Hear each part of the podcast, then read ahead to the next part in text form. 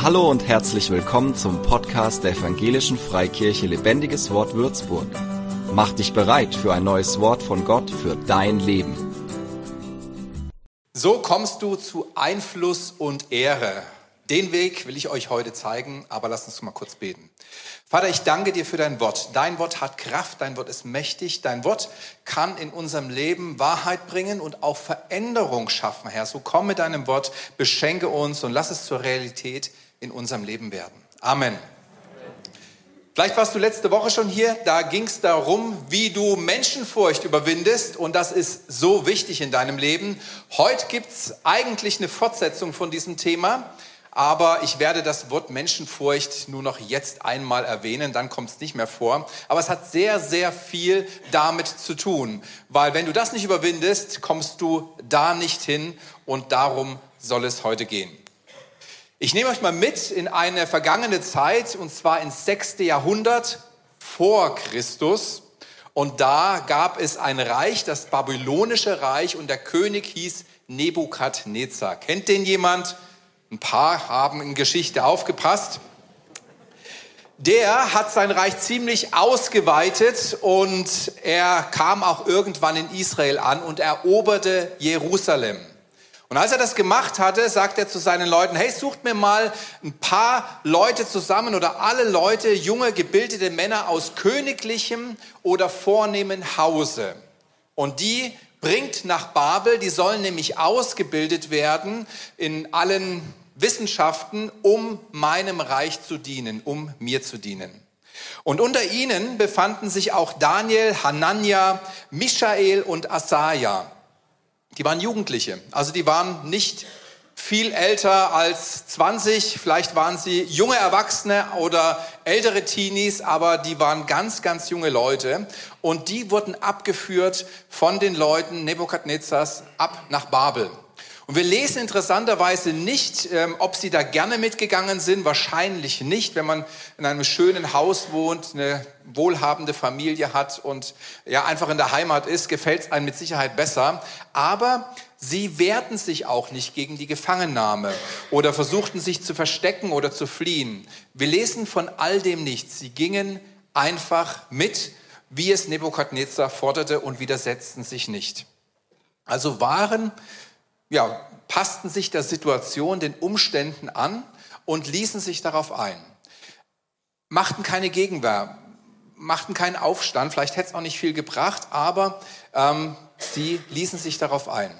Das erste Mal, dass sie sich gegen den König auflehnten oder gegen das, was er gesagt hat, was er forderte von ihnen, war, als sie sich weigerten, die Essens Pläne des Königs zu essen. Also sie sollten teilhaben an der königlichen Tafel, da gab's Wein, da gab's gutes Essen und sie sagten, nee, wir wollen das nicht.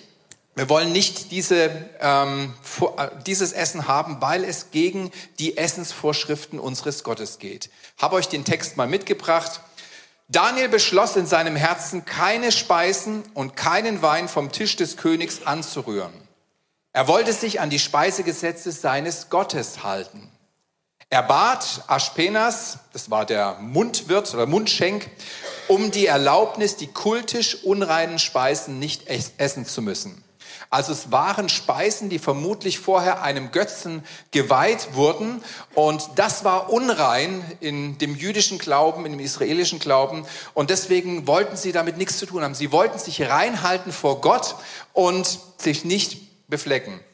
Es ging nicht darum, dass ihnen etwas nicht geschmeckt hätte. Wahrscheinlich war das recht lecker, was der König da sich auftischen ließ und der Wein war bestimmt auch gut, aber sie wollten Gott treu bleiben. Sie wollten sich nicht gegen Gott versündigen beziehungsweise unrein vor ihrem Gott werden. Das war der erste Konflikt. Es gab eine zweite Situation, wo sie nicht so bereitwillig waren mit dem, was Nebukadnezar forderte und was er in seinem, ja, in seinem Reich mit ihnen tun wollte. Und das war, als er ähm, einen Traum hatte. Nebukadnezar hatte einen Traum und diesen Traum, der hat ihn sehr beschäftigt, der hat ihn sehr aufgerüttelt. Er wollte wissen, was hat es mit diesem Traum auf sich? Was bedeutet dieser Traum? Was will er mir sagen? Und er rief die Weisen zusammen in seinem Lande und sagte, deutet mir den Traum, aber ich habe die Befürchtung, er war sehr misstrauisch, dass wenn ihr mir die Deutung des Traumes sagt, dass ihr mich an der Nase rumführt. Damit ich sicher sein kann, dass ihr mir die richtige Deutung sagt, müsst ihr mir auch die, den Traum selbst sagen. Also ich verrate euch den Traum nicht, ihr müsst ihn mir sagen und dann glaube ich auch, dass, der, dass die Deutung von Gott ist. Und keiner konnte es machen. Und deswegen wurde der König Nebukadnezar wütend und beschloss, alle Weisen im Lande, alle Sterndeuter im Lande umbringen zu lassen. Auch die vier Freunde aus Israel. Und als das Daniel mitbekam, bat er den König um Aufschub und kam mit seinen Freunden zusammen und sie beteten, sie gingen vor Gott und suchten eine Lösung Gottes für diese Situation und sie fanden sie auch.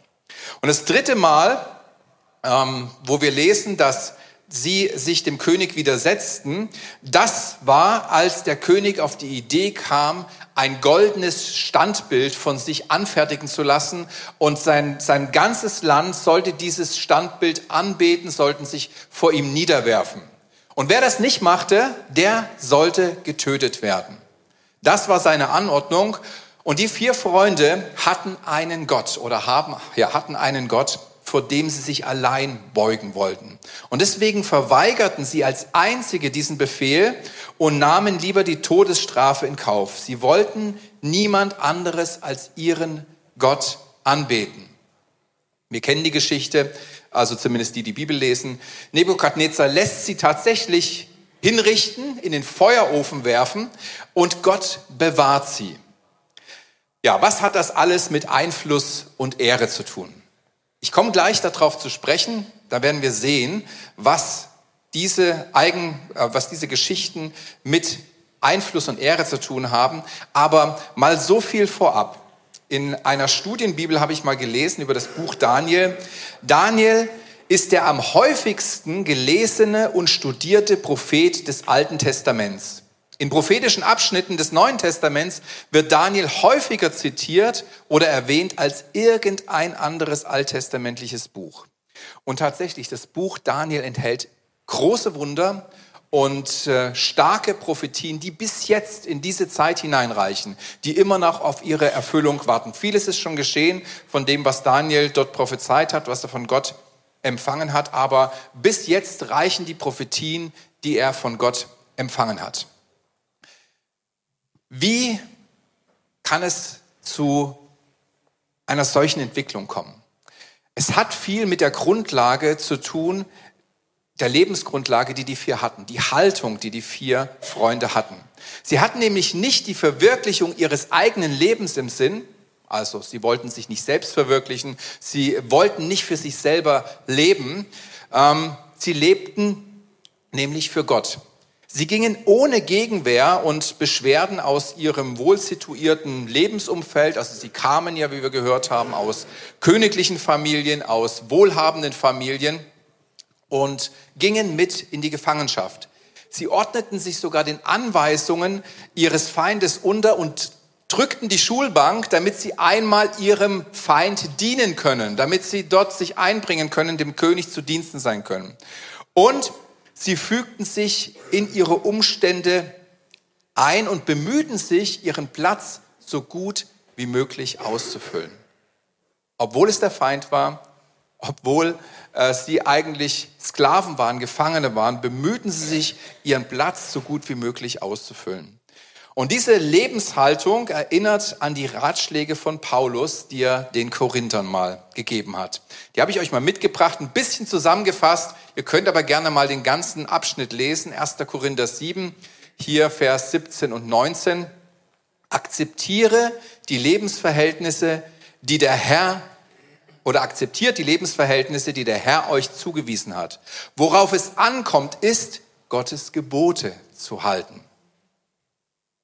Na, starke Verse. Deine Lebensumstände sind nicht so wichtig. Es ist nicht so entscheidend, was um dich herum ist. Es ist viel entscheidender, wie deine Haltung ist in dieser Situation. Welche Ausrichtung, welche Grundlage dein Leben hat. Für Gott ist es nämlich entscheidend, wie wir in unserer Situation leben und ob wir ihm treu bleiben, ob wir die Treue zu ihm suchen, ob wir Hilfe bei ihm suchen, ob wir uns nach ihm ausrichten, egal in welchen Umständen wir leben. Daniel und seine Freunde, sie lebten echte Demut, indem sie das Leben annahmen, in das sie gestellt wurden, wie ich das gerade geschildert habe, und indem sie versuchten, ihren Gott dadurch zu ehren, dass sie ihren Platz so gut wie möglich ausfüllen.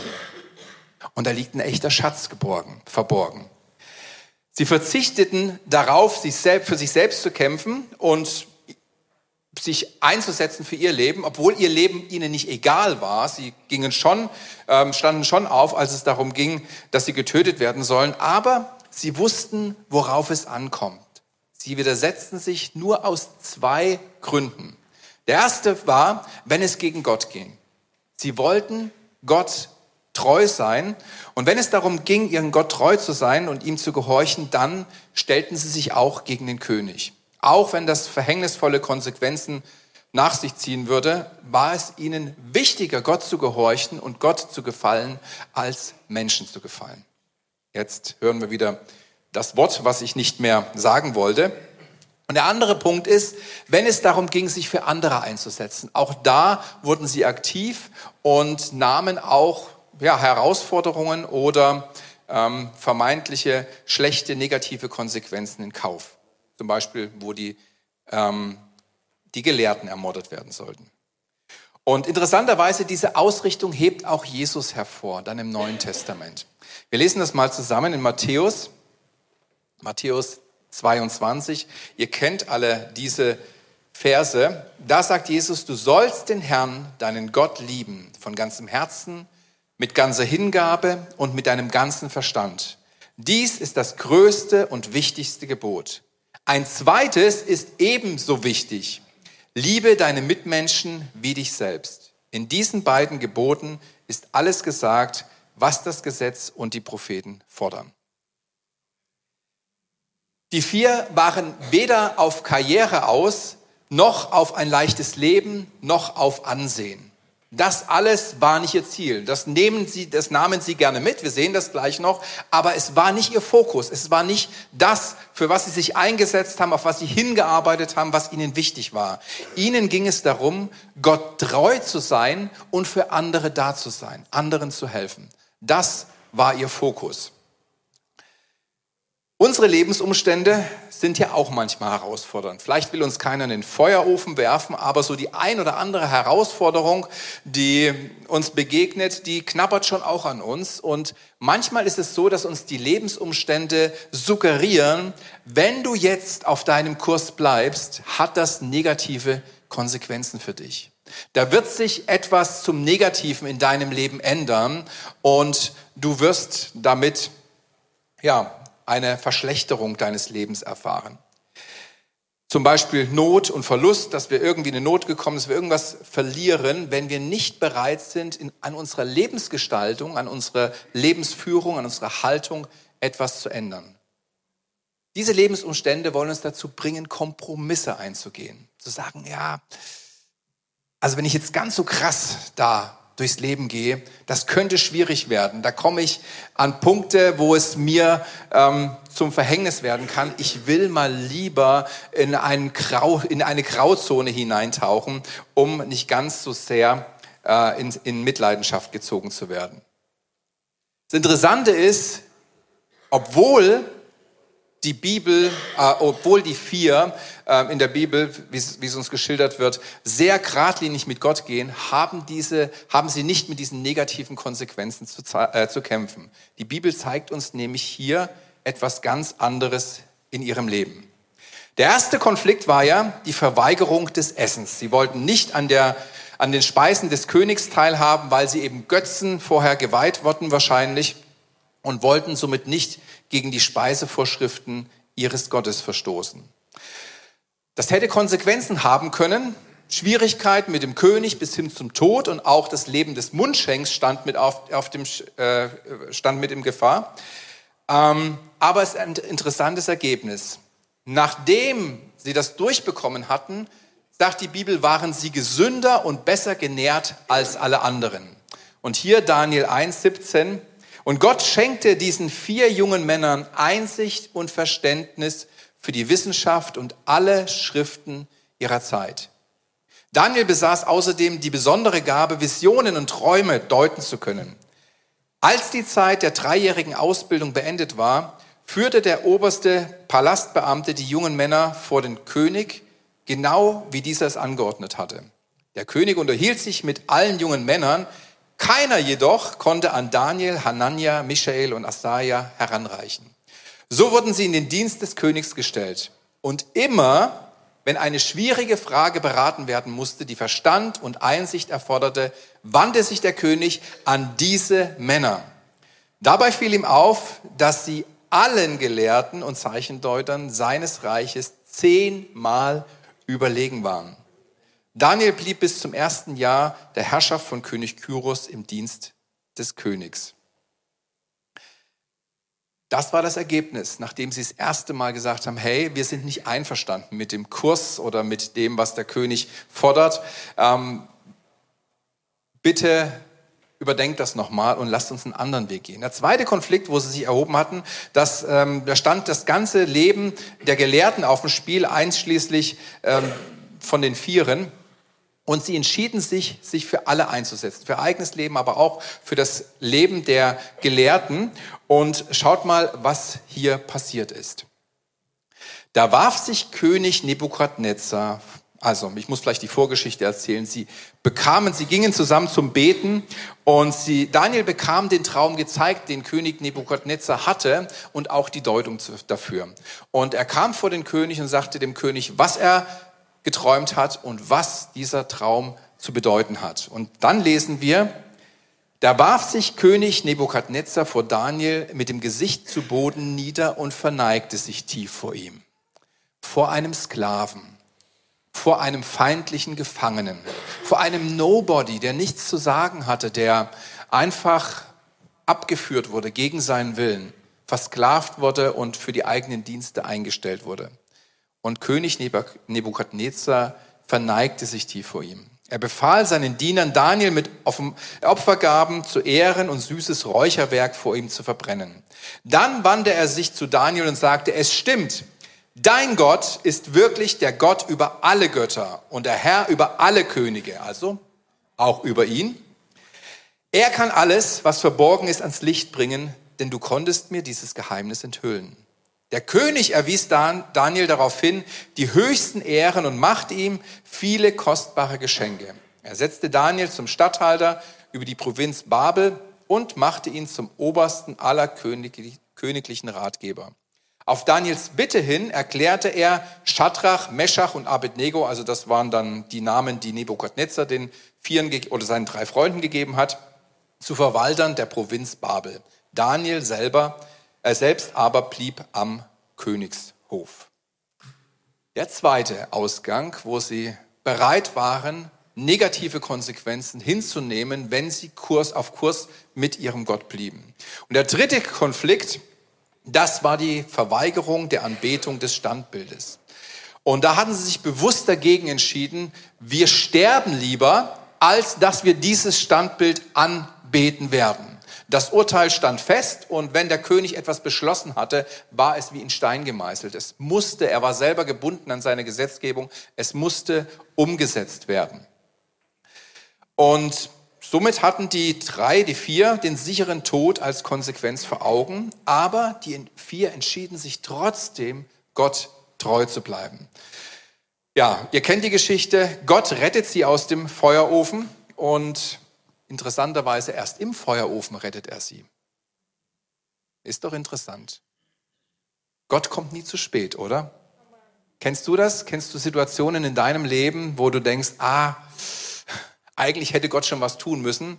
Ich kann euch einige Situationen in meinem Leben berichten, wo es eine offensichtliche Deadline gab und wo ich mich an Gott gewandt habe und Gott gesagt habe, du musst mir helfen, ich brauche dich jetzt. Es ist wichtig, dass du hier eingreifst und äh, mich rettest. Meine Mittel reichen nicht aus.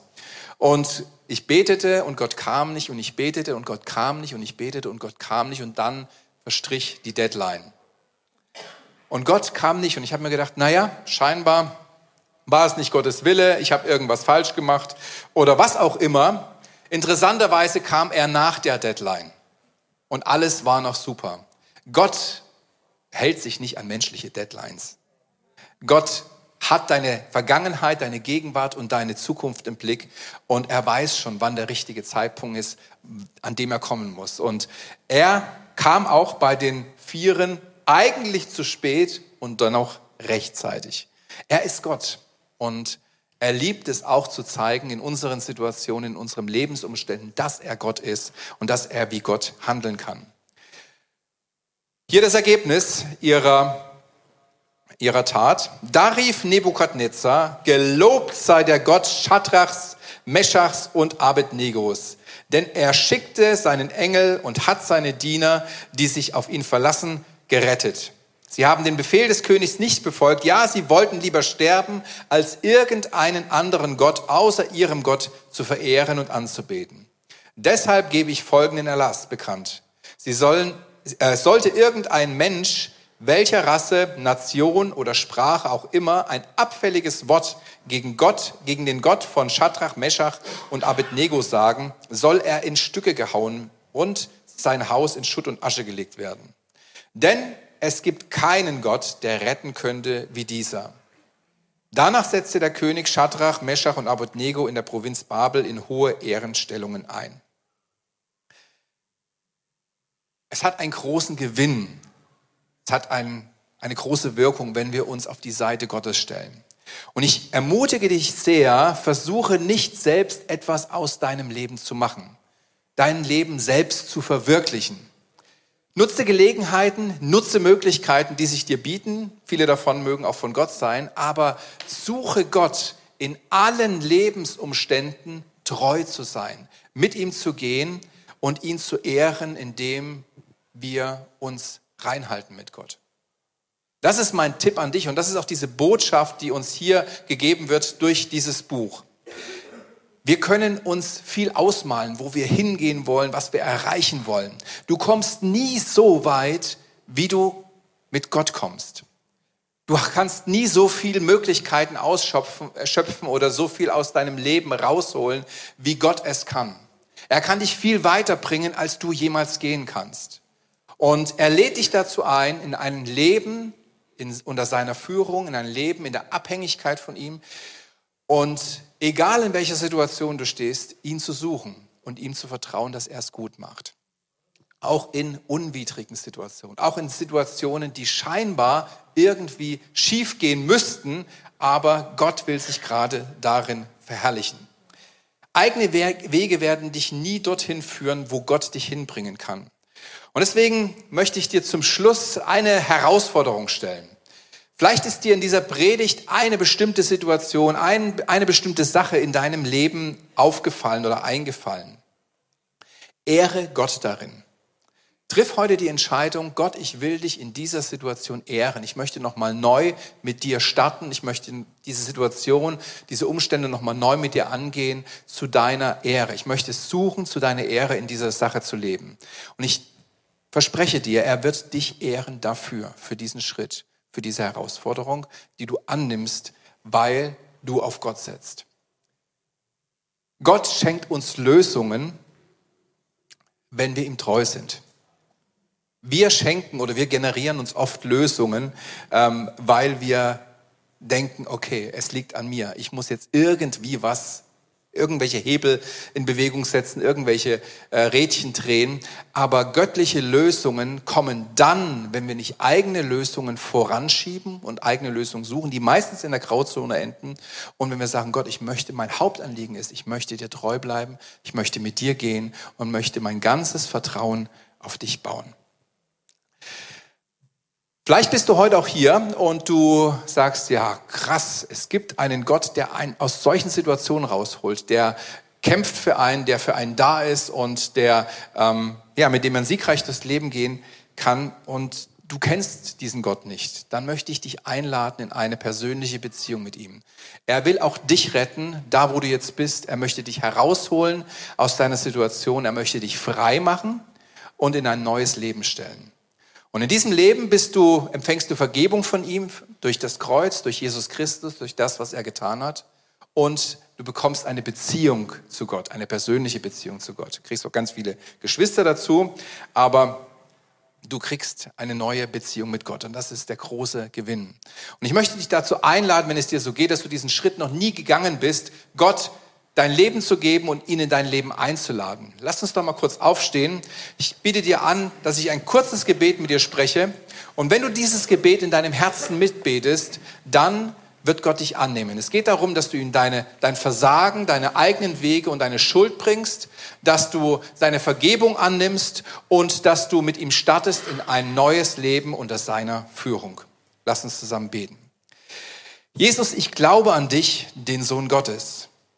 Danke, dass du ans Kreuz gegangen bist und dort für meine Sünden bezahlt hast. Ich nehme deine Vergebung an und lade dich in mein Leben ein. Mach es neu Hilf mir, die richtigen Schritte zu gehen und verändere mich so, wie du mich haben willst. Amen. Wenn du diese, dieses Gebet in deinem Herzen mitgebetet hast, herzlichen Glückwunsch. Du bist jetzt ein Kind Gottes. Und wir wollen dir gerne helfen, in dieser Beziehung zu wachsen und auf diesem gemeinsamen Weg mit Gott erfolgreich weiterzugehen. So, wenn es dir so geht, komm doch kurz nach dem Gottesdienst am Infopunkt vorbei. Wir haben eine Tüte für dich mit Sachen drin, die dir helfen werden, deine Beziehung zu vertiefen und mit Gott durchs Leben zu gehen. Du kannst auch gerne zu mir kommen, zu Gerlinde kommen, zu jemandem, der hier vorne mitsteht und mit uns ins Gespräch kommen. Wir beten gerne mit für dich und äh, wollen dir auch helfen, in deiner Beziehung mit Gott zu wachsen. Für euch alle anderen, ich möchte euch sagen, du bist gesegnet, wenn du Gottes Ehre suchst in deinen Umständen, in deiner Lebenssituation. Du wirst gesegnet sein und Gott wird aus deinem Leben mehr machen, als du dir vorstellen kannst.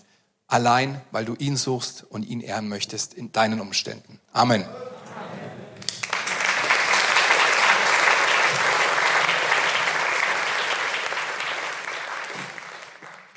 Für mehr Infos besuche uns auf Facebook unter lebendigeswort.de oder einfach persönlich im Sonntagsgottesdienst.